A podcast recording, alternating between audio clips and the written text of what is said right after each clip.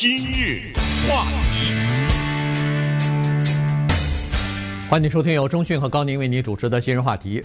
呃，保守派的一位广播界的巨星啊，他叫 Rush Limba，昨天去世了。呃，这个呢，对保守派、对共和党来说呢，是一个极大的损失哈。那么，呃，他在广播界，在这个整个的政治评论界呢，影响是非常大，而且非常深远的。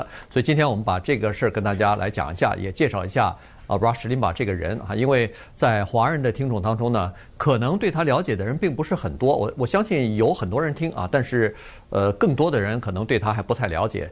可是他在美国的政坛当中是一个非常举足轻重的人物，影响力呃巨大。所以呢，昨天去世之后，川普前总统还这是他这个就是一月二十号离任以来第一次出现在媒体的镜头前面，就是为了这个 Rush Limbaugh 的去世哈。然后他接受了呃 Fox 电视台的一些采的采访啊等等。所以呃，他是昨天早晨呃宣布的。那么。年纪也比较轻啊，只有七十岁，呃，是因为癌症肺癌啊、去世的。所以我们把这个 Rush Limbaugh 跟大家来介绍一下吧。啊，对，也由于考虑到我们也不知道有多少人对他很了解，有多少人对他完全不知，所以我们今天的节目的出发点是建筑在假设你根本不知道这个人是谁这个基础上来进行的。但是必须得知道他是谁，因为我说这样一句话，你就知道他的重要性了。而这一句话没有一丝一毫的夸张。没有他，川普当不了总统，就这么简单啊，就可以直接的这样说，因为他为川普这个人当总统铺平了道路。如果说星星之火可以燎原的话，他就是那个星星之火。到了川普就燎原了，他为今天的福斯电视台能够存在创建了一个基础。这个是福斯电视台昨天的 Hannity。这样说的，他说：“我直截了当的告诉大家，没有他，今天就没有我们福斯电视台。他为今天在国际网络上的多个保守的平台搭建了最早的那一个地地基，啊，同时呢，也创造了他们这些人发生的先机。这个人是一个革命性的人物，也伴随着我的美国经历啊。我们每一个人都有自己的所谓美国经历。”咱们暂且不歇，不说那些出生在美国的华人的第二代、第三代，任何一个移民，不管你来到了美国一天，还是来到了美国一十四十年，你都有你自己的美国经历。你回想你自己的美国经历，总是有这么一段，有一些东西是伴随着你的美国经历。Rush Limbaugh 伴随着我早期的美国经历，他对我来说是非常有影响的一个人物。原因是这样的，我听他的广播。获得了下面的几个东西：第一，资讯，你知道发生了什么事儿；第二，观点，他的广播是极具观点的，没有中立这二字啊。那么第三，学习，学习到两个东西。当然，首先是英文，这是自不必说，这个你不想学也得学，你只要听就学了，对不对？关键是，你对美国的媒体上面的这个人物。他怎么呈现自己的这个东西？它是一种潜移默化的学习。他是我早期在美国的时候经历的几个重要的广播人之一。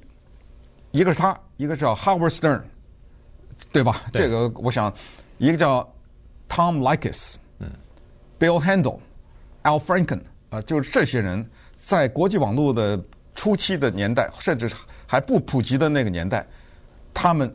统治着美国的媒体，Rush Limbaugh 是一个巨人。不管你同意不同意他的观点，他是一个巨人，他是一个革命性的人。他和刚才说的那些，尤其是他和 Howard Stern 这两个人，是革命性的广播人。我们今天很骄傲的可以说一句话，说我们跟他是同行。但是如果跟他们的节目相比，只能说什么今日话题啊？你还想说，你还在意赵广一挂你电话呀？呃，什么赵少康啊？你就想这些啊，陈文茜呐，等等这些人呢，在这些人的广播当中，你只能说一句叫淡而无味。原因是这样的，他们在美国广播中的重大的贡献，就是他们制造了一个叫 shock radio，就是刺激你，不是语不惊人死不休，而是不把你气得头上冒烟，我没有达到目的。他们绝对的打破了广播的过去的一个传统，什么传统？第一，念稿，对不对？呃，我跟高宁这代人，我们从小长大没听说过有一个主持人，广播电台主持人在那儿主持节目，都是念的。在广播电台，你听到每一个字都是一个人拿着一个稿子在那念出来的，这是第一个传统的观念。第二个传统的观念叫做字正腔圆，声音洪亮。早都过去了那个时代，对不对？现在听拼的是你有多大胆，你在广播上讲什么？当然，你的基本的表达要清楚。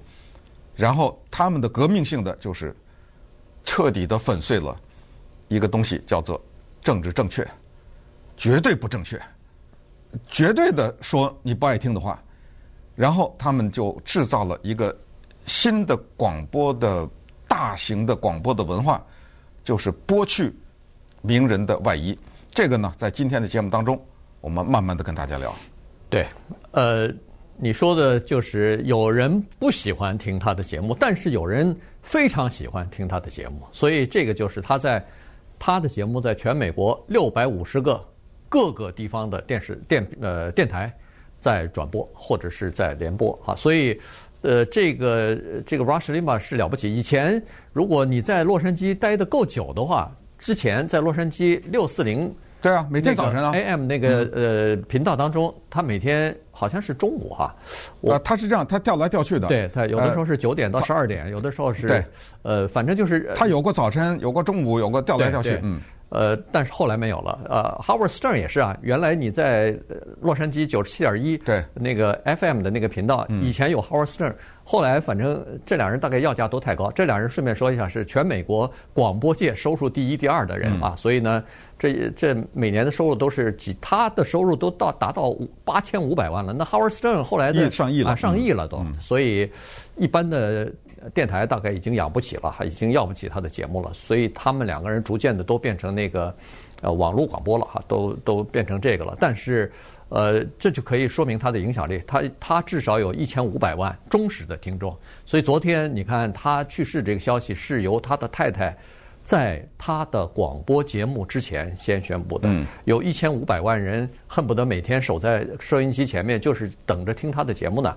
等他一一打开收音机开讲呢，呃，我是 Rush Limba 什么的，结果听到的是一个女性的声音。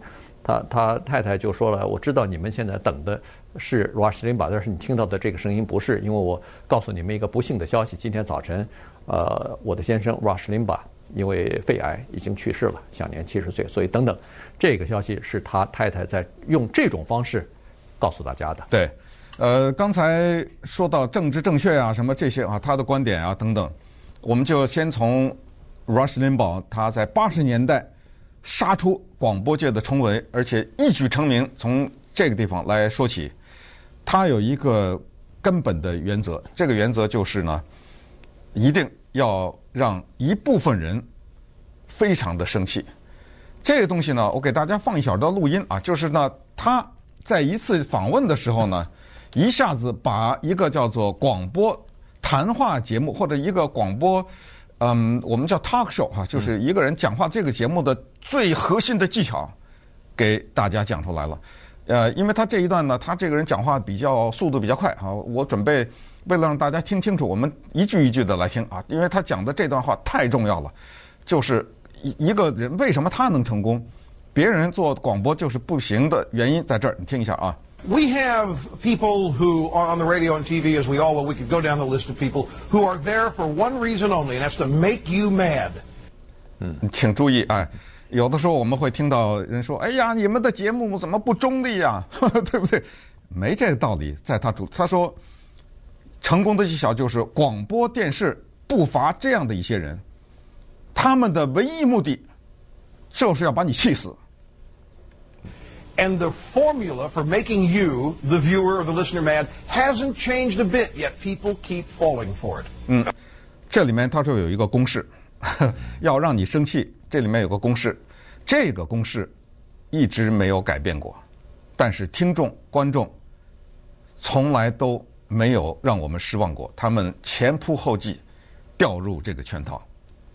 It amazes me. Well, you know, a lot, a lot of people, anytime I have found, anytime you express an opinion, half the people that hear it are going to disagree with it.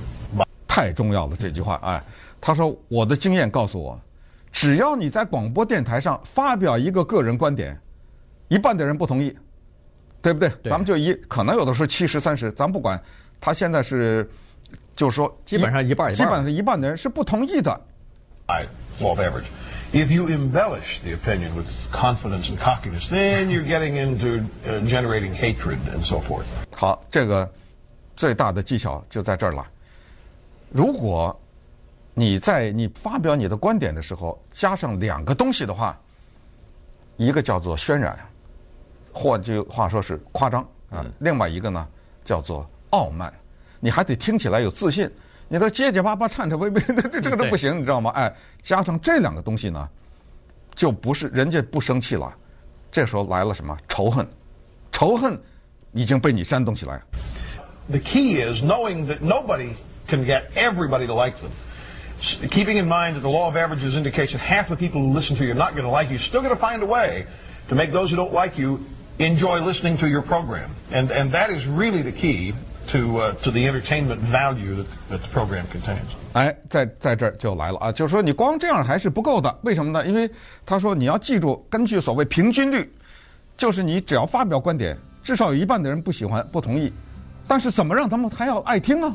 哎，他说关键就在这儿，就是你的节目的全部的娱乐价值的秘诀，就是你要掌握这个东西。他掌握了这个东西，而且他影响了一个人，就是这个人叫做夸张、渲染、傲慢。这个人后来当了总统。今日话题，欢迎继续收听由中讯和高宁为您主持的今日话题。这段时间跟大家讲的呢是美国广播界的一个巨星啊，啊，Rush Limbaugh 啊去世了。当然他是属于比较保守的这个右翼的这个呃广播人啊。那么呃，他刚才呃我们听了一段他的这个讲话啊，呃当时的呃一段录音，呃你就可以听得出来，他这个人声音洪亮，再加上就是口齿非常的清楚，同时呢呃带着自信啊，这个是非常重要的。口若悬河，这个呢，呃，在美国的一些广播界的巨星当中，呃，基本上都有这个共共性啊，就是说他们第一是表达的非常清楚，呃，能够非常清晰的表达自己的立场和观点，而且在许多的问题上都有自己明确的观点。他刚才也说了，这句话是，呃，我我知道我们的华人有的时候可能觉得。呃，不中听啊，就是说要保持中立啊什么的。但是实际上，在美国的任何一个电台当中，任何一个电视节目当中，它都有非常明明鲜明的这个立场。呃，保持中立的基本上不，没办法，呃、没法卖广告的，对，没有收听率啊，对不对？而且而且他也说了，Rush Limbaugh 说了，他说一个人不可能让所有的人都喜欢你，所以您别去讨好所有的人。这个一定一一张嘴，你一说出你的观点，一半的人已经反对你了。所以他是走这条路线，同时呢，他又有一个呃特别的东西。你像那个刚才说的那个呃 Howard Stern 啊什么的，有一些人呢，他是旁边有个 sidekick，就是旁边他有一个哎帮腔的人，旁边有一个搭档。呃，这个 Howard Stern 是一个女的啊，那个 Robin 呃是叫 Robin 吧？啊，Robin Quivers 对，Robin Quivers 呃在搭呃是帮他搭档的，对，也声音也非常好听的一个女性，呃，她是个黑人是吧？啊，也是个黑人，对。但是呢，这个 Rush Limbaugh 什么 Tom Leykis 啊，这些人呢是叫做独单打独斗，就是靠一个人一张嘴，而且他没有任何人没有携手，嗯，很多人说是哦。像 Howard Stern 他有个制作班子，像这个呃 Rush Limbaugh 就一个人，嗯，一个一人兽，他一个人没有写手，没有剧本，没有呃台词，什么都没有，完全是即兴的发挥。只不过他在上节目之前做了充分的准备，他大量的看了很多的这个新闻事件，然后呢，他有一些笔记，呃，看了新闻之后的一些思考和笔记，同时有一些简报，新闻简报他拿出来。就靠这个点儿东西，当然还有他大量的积累啊，读书和这个呃，就是关于历史啊、关于哲学呀、啊、这这些方面的大量的积累。所以呢，一个人他的节目基本上是基本上是三个小时，一个人就是呱呱呱的口若悬河的三个小时。那 Tom Leykis 五个小时啊，啊对对不对？三点到八点，洛杉矶九十七点一，现在他是走了啊，现在没了。当年是下午三点开始，一个人啊，一口气讲到八点，当然他接电话了啊。所以刚才我一开始说的，为什么这些人会成功？莱克斯也好，上千万的年薪呐、啊，对不对？就这些人为什么会成功？就是我们说的，他走了叫做 shock，就是刺激的路线。我刚才说中讯、高宁、赵广一、赵赵少康、什么陈文茜、淡人无畏，这个就是我跟他学的，这个就叫叫渲染，对不对？什么叫渲染？就不是贬低自己，不是贬低他人，而是他 Rush Limbaugh 和 Howard Stern 这种节目，除此二人没有别人能做，不可取代。那你说说了半天，给我举个例子。我拿 Howard Stern 给你举个例子，他怎么访问人家？如果一个导演呐、啊、电影明星啊、政治人物啊，你一般都喂您好，哎呀，很高兴来到我们节目。我们今天很高兴的请到了谁谁谁。哎，您这个是大学士上的，怎么成功的？你这一个对不对？对，就是带着一种叫做温良恭俭让、恭恭敬敬。你处下方，人家处在高峰，你一种仰视，你在。好像很，你来到我这儿做节目，接受我的访问，我已经这个受宠若惊，我这上辈子修的福等等啊。Harvard Stern 讲比较新的，二零一六年竞选的时候，Megan Kelly，对不对？把川普刁难了一下，她是福斯电视台的女主播，刁难一下，说她歧视女性什么，马上 Harvard Stern 请到节目上，人家怎么访问呢？哎，你跟你老公一星期做爱几次？你你你告诉我，换一个人敢吗？梅根凯利站起来就走了，对不对？人他才不吃你这一套呢。呃，之前我们在很多年以前在另外一个节目介绍过 Howard Stern，呃，不想多说，今今天不说他，但是我可以告诉你，这个只是很小的一个例子，还有更大的、更恶心的大小便什么这种啊，我都不说了，在这儿，我就说他走这个路线你走不到。你比如说 Rush Limbaugh，为什么不可取代？别人换不了，这个人立场鲜明，比如说。所有的民主党做的事情，所有的民主党说的话，全是错的。先是这个基础之上，然后我就来辱骂，然后我就来批评，甚至是辱骂。然后刚才我们说赵广仪挂你电话，你不高兴是吧？你听到 Tom Leykis 怎么骂听众了吗？对不对？对。这些人不是挂电话，他是把你接进来骂你，骂的那叫难听。然后 Rush Limbaugh 还。好一点不辱骂，那 Tom Leykis 骂到你真的鼻子流血。为什么他叫他能做的节目，别人听得荡然无味？他这些人懂刺激。Tom Leykis 节目的一个宗旨，第一，天底下所有的女人都是妓女，行了，对不对？他他说有例外，有例外没没有例外？来吧，那女的就打电话来了嘛，啊，就跟他吵架，他就骂人家。这是走这种路线，在美国。所以你有时候听他们的广播，你不可思议，有这么一个人，好几千万的年薪，对不对？在广播上讲这个东西。Rush Limbaugh 说了，奥巴马他没有不是出生在美国的，这个人根本不配当美国总统。他永远只要说到奥巴马啊，他永远说 Hussein。平平时我们都说 Barack Obama，对不对？他不，他永远 Hossein，。他提醒大家，这是个穆斯林。到他临死。他都是认为拜登不合法当选，对不对？那在这个基础上，你来打电话也好，你什么，我就跟你吵架，而且啊声嘶力竭啊，你知道吗？拍桌子，对不对？哗哗哗的把手里那个纸摇的山响，然后拿个拳头咣咣咣的在这个桌子上砸。中国国家主席胡锦涛呃曾经到美国来访问，那时候一件小事儿啊，就是胡锦涛呢当时。呃，在讲话，美国政府可能做了一个决定，出于对他的尊重吧，就中间不打断，让他一口气讲完，然后再翻译，对不对？那么这个时候呢，美国人可能就听得有点听不懂嘛，对不对？就有点困扰。他就是这样，就是把人家在叫饭桌子上讲的话拿到了台面上。比如说，假如啊，我们像那个美国家庭，这种话，这什么呀？这听不懂啊，这个咣咣咣咣咣咣咣这样，对不对？他呢，来，我给你播一段他怎么说的这段，我不打断了啊，我就不先提前翻译啊，我就告诉你，他就说啊，哎，他们让胡锦涛把这话从头到尾讲到完啊，然后再给翻译。他说谁听得懂他讲这话？他说，在我听来，中文、日文都一样。这个地球上怎么有的人，地球上怎么有人能听得懂这种语言啊？然后他就开始模仿胡锦涛讲话，这个呢变成了他收视听率很高的一期节目。I'm watching the news conference. Hu Jintao is speaking, speaking and speaking with no translator. They wait till he finishes, and then they read what he says in toto. And of course, we don't know. Translator could be making it all up. When I hear Chinese or Japanese, it sounds like all the same word. and I can't, I can't comprehend of anybody understanding it. I found myself trying to write down what Hu Jintao was saying in Chinese. Phonetically, so that I could repeat it to you.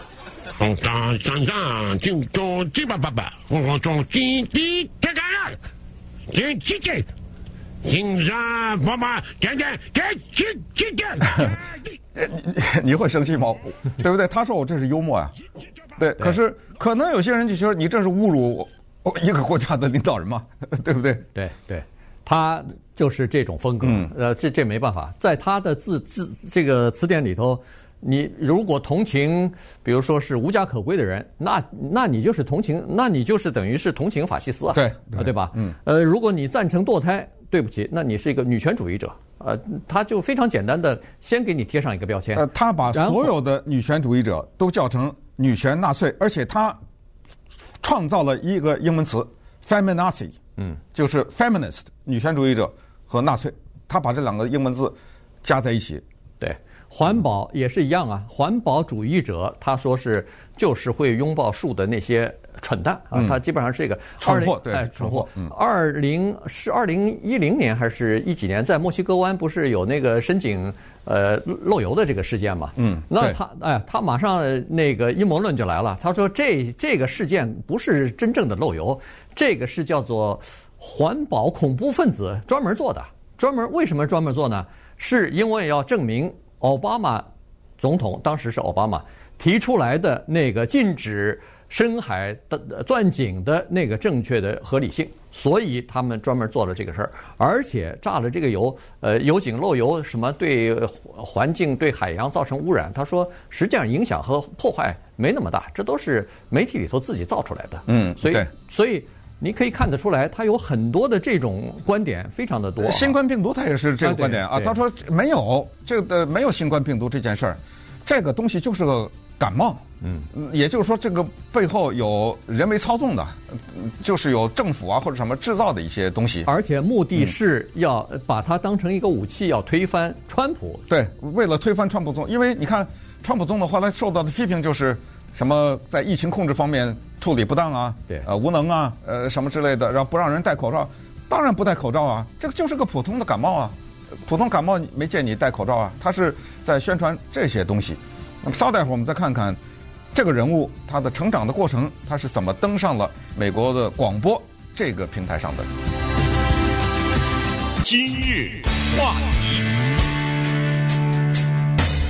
欢迎继续收听由中讯和高宁为您主持的今日话题。呃，今天呢，跟大家讲的是美国广播界的一个传奇人物 Rush Limbaugh，他的主持风格，他的这个呃观点啊，有可能你不会同意，或者不会同意全部。呃，但是他在广播界是一个赫赫有名的人物啊，他算是一个革命性的人物吧。呃，他是出生在密苏里州的啊，然后他有一个弟弟，也就是说，呃，他的父母亲就生了俩儿子，他是他是哥哥。那么他这个呃爸爸呢，是在二战的时候呢，是美国的空军的一个战斗机的飞行员啊，所以呢，呃，显然这个是受过很良好的教育的这么一个。当时的年轻人吧，呃，开飞机的，后来呃退役之后呢，做过律师，而且是一个激进的呃共和党人，所以呢，他从小是在这样的环境当中长大的。他的爷爷更不得了了，他爷爷是在艾森豪威尔将军呃艾森豪威尔总统呃任内呢，曾经担任过美国驻印度的大使。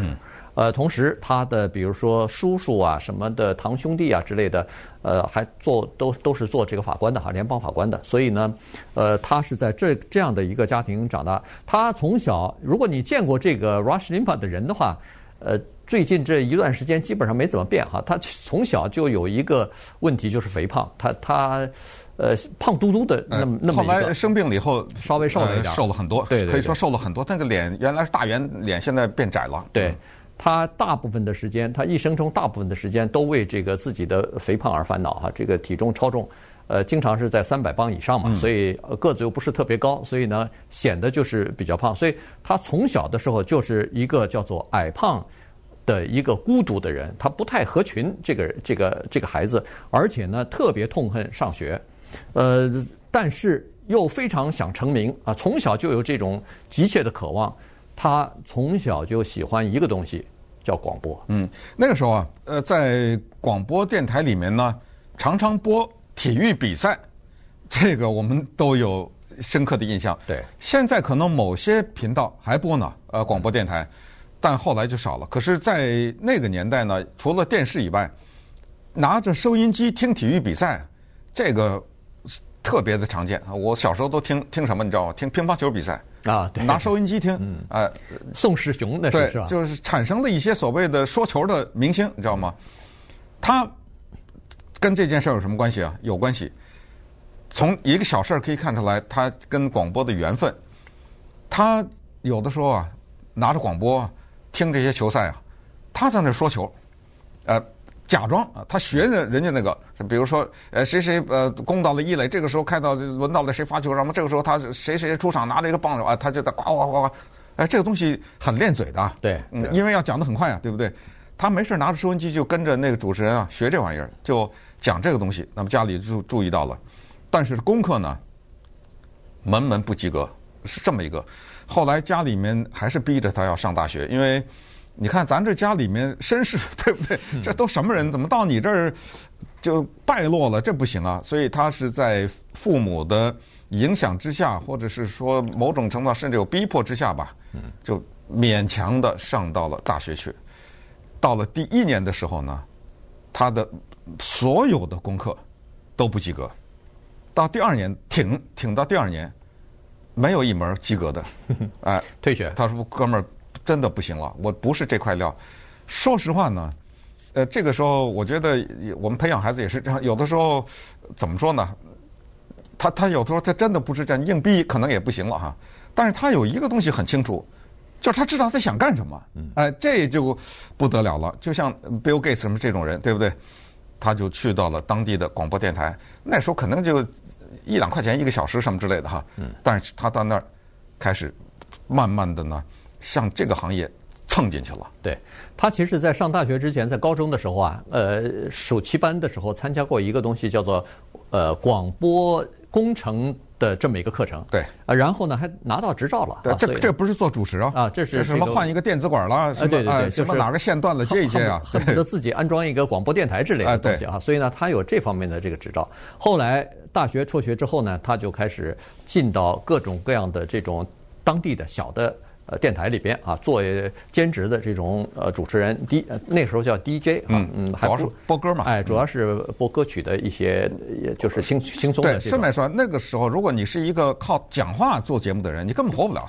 嗯，那个那个电电台没有可能养这么一个人，知道吗？对，一九八四年是比较呃，对他来说事业转型的这一年，还有这一年呢，他在呃沙加缅度吧。呃，他是在对，好像是在沙加缅度，在加州的首府，呃，加州州府，对不起，啊州府，因为我上次说这个首府被纠正了啊，州府，嗯，对，首府是应该是国家的，是吧？哎，州州府是这个沙加缅度，在沙加缅度有一个呃电台，在在这个电台呢，注意到他的这个，注意到他的这个才华了哈，因为他打开麦克风去讲话的时候呢，这个时候他自己开始了，就是形成自己广播风格的。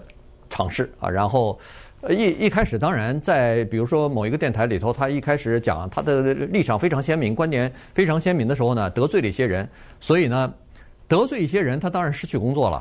但是同样得罪一些人的时候呢，他这个犀利的这个言语和风格呢，引起了别的电台的注意。嗯，所以沙加缅度当时有一个主持人，因为呃种族的这个讽刺啊什么原因被开掉了，开掉以后刚好。有一个空档，于是就把他，呃，这个让他来主持，所以他的这个叫做，呃，谈话性节目，非常犀利的，非常呃，这个语言很很快的，又带有自信的，非常偏激的这个观点呢，这种节目呢，而且基本上都是即兴发挥的，这个风格就开始在他的手中呢就开始形成了。呃，你看哈，一个人的成功，他有具备各种各样的条件，正是我们听到的那一句“天时地利人和”这句俗话。可是这个事儿呢，三个因素共同在他身上发生了。首先，您得是这块料啊，对，对不对？对呃，要不然要不然扶不起的阿斗阿斗啊，怎么着、嗯？对不对？那也不行啊。就好，他具备这个。第二，居然有一个机会，呃，有一个人叫做 Morton Downey Jr. 在节目上侮辱黑人，讲了种族歧视的话，被开除了，对不对？我们听说这个故事，某一个音乐家本来是他表演，一下生病了，呃，另外一个替上去，替上去，这个人一举成名，对不对？他还有这个机会。那么天时就是美国的 FCC 政府的规定帮了他。FCC 要是没有在 Ronald Reagan 做总统的时候做这种改变的话，他也到不到今天，也不可能产生 Howard Stern、Bill Handel 什么这后来的一连串的这些广播人都不可能产生。Ronald Reagan 共和党总统在他的任内快结束的第二届。任内八七年的时候做修改，我们知道共和党的理念什么减税啊，什么这个减少呃国家对大公司的管理啊、条例啊，什么这个都是一贯的理念。但是其中就减少政府干预的这一点呢，也影响到了一个管广播电台和电视的重要的机构，叫 FCC，联邦通讯管理委员会。联邦通讯管理委员会在共和党总统的影响之下，在一九八七年的时候。叫放宽条例，就是对主持人在广播电台上的所谓的公平的言论这一条呢放宽了。解解释一下什么叫公平言论，也就是说，如果你在广播电台上请一个来宾发表一派的观点，咱们就简单说左派右派，那么你同时就得给另外一派同样的时间。比如说，这个人讲了十五分钟骂民主党。可以言论自由，但是对不起，你得再找一个人讲十五分钟骂共和党，这个就是公平条例。这这是把它简简说了啊，还有很多具体的细则，但是 FCC 把这个拿掉了，这个一下这个绿灯一开，畅通无阻啊。那么这个时候基本上除了 FCC 规定的那几个骂人的脏字不能说和什么颠覆政府什么之类有一些这些细则不能说的话，基本上什么都可以说。嗯，这一个土壤。一旦形成的话，那真的是叫做呃播种啊、生根啊、开花结果，就被它发扬光大。那么这个一发扬光大呢，就出现了川普现象，就是这是一九八七年呐。刚才说为什么没有他就没有川普，就是突然之间，在美国社会当中有一些人觉得我只能在饭桌里、在家里和朋友之间讲的话，怎么他都可以讲啊？突然之间有一些听起来不受欢迎的观点，对女性的一些、对同性恋的一些、对黑人的一些、对亚裔的一些、对少数什么的一些这些观点，对于什么堕胎什么这些问题的一些不受欢迎的观点，这个人就敢讲啊！啊，不但敢讲，不但说出了我的心里话，还说出了我不知道的一些东西，呃，旁征博引，拍着桌子，挥舞着拳头，哎，那么这个时候呢？整个的美国的大众文化随之改变。今日话题，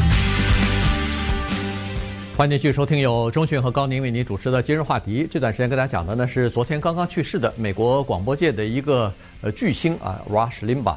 呃，他是保守派的这个这方面的，呃，恨不得是一张招牌了哈。所以呢，他在保守派当中的影响力是非常大的。呃，对总统川普的影响也是非常大的哈。后来，呃，他在这个二零一五年的时候影响就更大了，原因就是川普总统开始竞选总统，然后那个时候呢，他的影响就开始逐渐的变成，呃，原来是也是全美国的，但是后来随着呃，川普的竞选呢，他的这个声音就越来越大了，因为川普特别的，其实这这两人的三观是非常 非常合的哈，这两人的呃在很多问题上的观点都是一致的，所以呃，川普一开始是受他的影响，但后来川普要竞选总统的时候，他是铁杆的这个川普的捍卫者哈，所以很多的事情只要川普提出来，他都是站在川普这一边的。呃，包括那个，呃，就是去年的十一月三号的呃大选之后，他是一直说是不承认这个呃拜登呃是合法的获得了总统，应该说是他到死都没有承认。啊，对，是呃，他对他一直就没有承认啊。然后这方面他是站在川普这边的。一月六号冲击国会的时候，他也是帮川普在开脱的，还认为说川普对这个冲击国会的。那个影响力没有没有那么大。他不是帮川普开脱，不光是帮川普开脱，他说冲击国会这些人，他也替他们开脱。对，他说这代表了美国革命的精神呐。对，而且而且受川普鼓动的这个是煽动的这个作用并没有那么大，等等，反正呃基本上就是站在这个角度上。好，这是他的政治一方面，但是当同时呢，他又有他的这个商业的这一方面，他也算是一个呃。也算是这么一个叫做商业的产物吧，嗯，因为它首先收入非常的高哈，在呃九十年代末的时候，差不多年薪就已经呃快到三千万了，呃，到二零一八年的时候是八千五百万嘛，所以你想它是越来，因为转播的电台越多，那他的钱就越多了。同时呢，他以自己的广播节目作为核心，他他有自己的公司，同时还上电视节目，还出书，还呃到各地去演讲，所以这些东西都是围绕着他的这个广播节目所产生的。因为他有这么多的号召力和听众，所以呢，等于是他打打造了一个自己的这个广播的商业王国吧。嗯，那么他是住在。呃，佛罗里达州的 Palm Beach 这个地方，两万四千多尺的豪宅，那里头你可以看到他收藏的书是非常多的，一个两层楼的呃图书馆，收藏很多珍贵的呃这种呃古书啊，就是呃罕罕见的这种古书。呃，同时呢，他有他是有几辆车呀？六辆车、八辆车？哦，对，哇，我我忘记了，有而且有自己的私人飞机啊什么的。对，呃，然后这个有的时候过他是过着非常。就是比较比较豪华的这种生活方式，因为他也负担得起。尽管他有四次婚姻啊，也离婚三次，但是他没孩子。呃，有一次好像说是当时也有报道嘛，外头外头去吃一次呃吃饭的时候什么的，付了一次小费，一次小费给了人家五千块钱什么的哈。呃，这种东西呢，就是他呃好，就是有钱人的这种生活方式。但是尽管他是有钱人，可是他的广播当中仍然把自己的这个。广播的这个节目呢，呃，算作叫做蓝领阶级的这个平台。啊，绝对的，嗯，绝对的，嗯，就是所所谓的蓝领，就是受的教育程度比较低的人，嗯，这些人呢，后来变成了美国文化当中的 ditto heads，啊，这个稍微解释一下，就是呃，ditto 这个英文字呢，是我也是这样想的意思，这个英文字呢，在一个好莱坞的著名的电影叫做 Ghost。人鬼情啊，嗯，啊，Demi Moore 和 Patrick Swayze 演的那个电影当中呢，大放光彩。男的主人公还是女主人公，我忘了谁对谁先说的，说我爱你，I love you。然后另对方说 Ditto，呃，我也爱你，就这个意思。就我要什么什么，然后你说 Ditto，就是我也这么想。那他的听众后来有了一个词叫粉丝，当时还没有。其实这个就是粉丝嘛，对不对？对。他的听众呢，每次听他广播讲一些辱骂同性恋人的啊，对女性的不这个什么，对一些政治正确的观的观点的这种嗯驳斥什么的，哎呦，那个头点的呀，哇哇哇都在那点头，哎，这个就叫 ditto heads，就是哎呦，我同意呀。这些人呢，在街上举着牌子，穿着 T 恤衫，上面印着 ditto heads，D I T T O，加上英文的字头。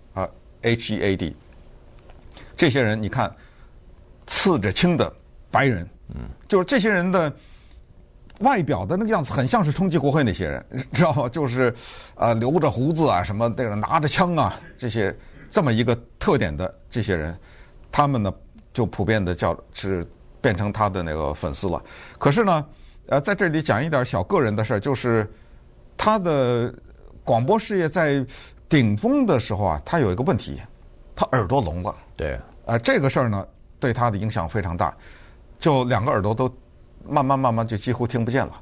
后来他做了一个大型的手术，这个手术呢，顺便也在这儿推荐一个电影，叫做《The Sound of Metal》，叫《金属的声音》，这是二零二一年一个备受关注的一个电影，而且好评如潮。呃，接下来的金球奖、奥斯卡奖可能慢慢都他们他都会冒出来。就是讲的同样的类似的这么一个故事。声音在一个人生活中的重要和一个做广播，在 Sound Metal 这个人是一个摇滚乐团里的敲鼓的人，他他不是做广播的人，但是他是跟声音有关系，听不见你就没法敲鼓了嘛。当一个广播人失去了听力的时候，怎么办？对不对？对。呃，后来他听到的声音全是假的，呃，他已经听不到是真的声音了，就是那个机器把外界的声音翻译好了以后传送到他大脑里的。嗯，他听到的不是声音，是那个声音的那个呃模拟嘛，哎，模拟的这这这个东西哈，等于是传到大脑里头去的。所以这个人工的呃，恨不得是人工的这种电子耳朵了。对，就是他就传呃，就是移植到这个耳朵里头。我还记得当时二零零一年他自己在。广播当中向听众讲了，是说我的这个耳朵已经完全聋了，嗯、听不到了。所以，呃，当时其实挺惨的。这么一个，呃，这么一个有恨不得有成成就或者是有才华的一个广播人，耳朵听不见，你可以想象是多大的问题。另外，他还有一个个人的问题，就是，呃，就是药物成瘾的这个问题啊，嗯、可能是耳朵的关系，因为耳朵他自己说了，这是一个遗传遗传的这个基因的病啊，所以。呃，他然后就是药物，就处方药物成瘾这个问题，后来还被还被起诉啊什么的，因为他呃非没有得到人家医生的许可，冒充医生去给自己的开处方什么的，呃拿了很多的这种呃处方药啊，后来还到亚利桑那州的那个呃戒戒戒瘾中心去呃去戒瘾哈，然后回去戒瘾六个星期之后回来，他这些东西都是非常坦白的，非常坦率的。就在节目当中告诉他的听众了，嗯、对吧？我曾经有过什么问题，然后去戒毒、呃戒瘾，然后呃当时的发生的什么情况，我现在是有什么法律方面的毛呃麻烦被起诉什么的，他这些方面都是非常的真诚的告诉他的这个听众的。所以呃，在民众的调查当中呢，很多的人，尤其是他的听众，把他算作是值得信赖的。消消息来源之一啊，这是一个。另外呢，他是在是在去年吧，他呃，应该是去年还是前得到总统自由勋章，自由勋章，这个是给平民的，大概是最高荣誉了。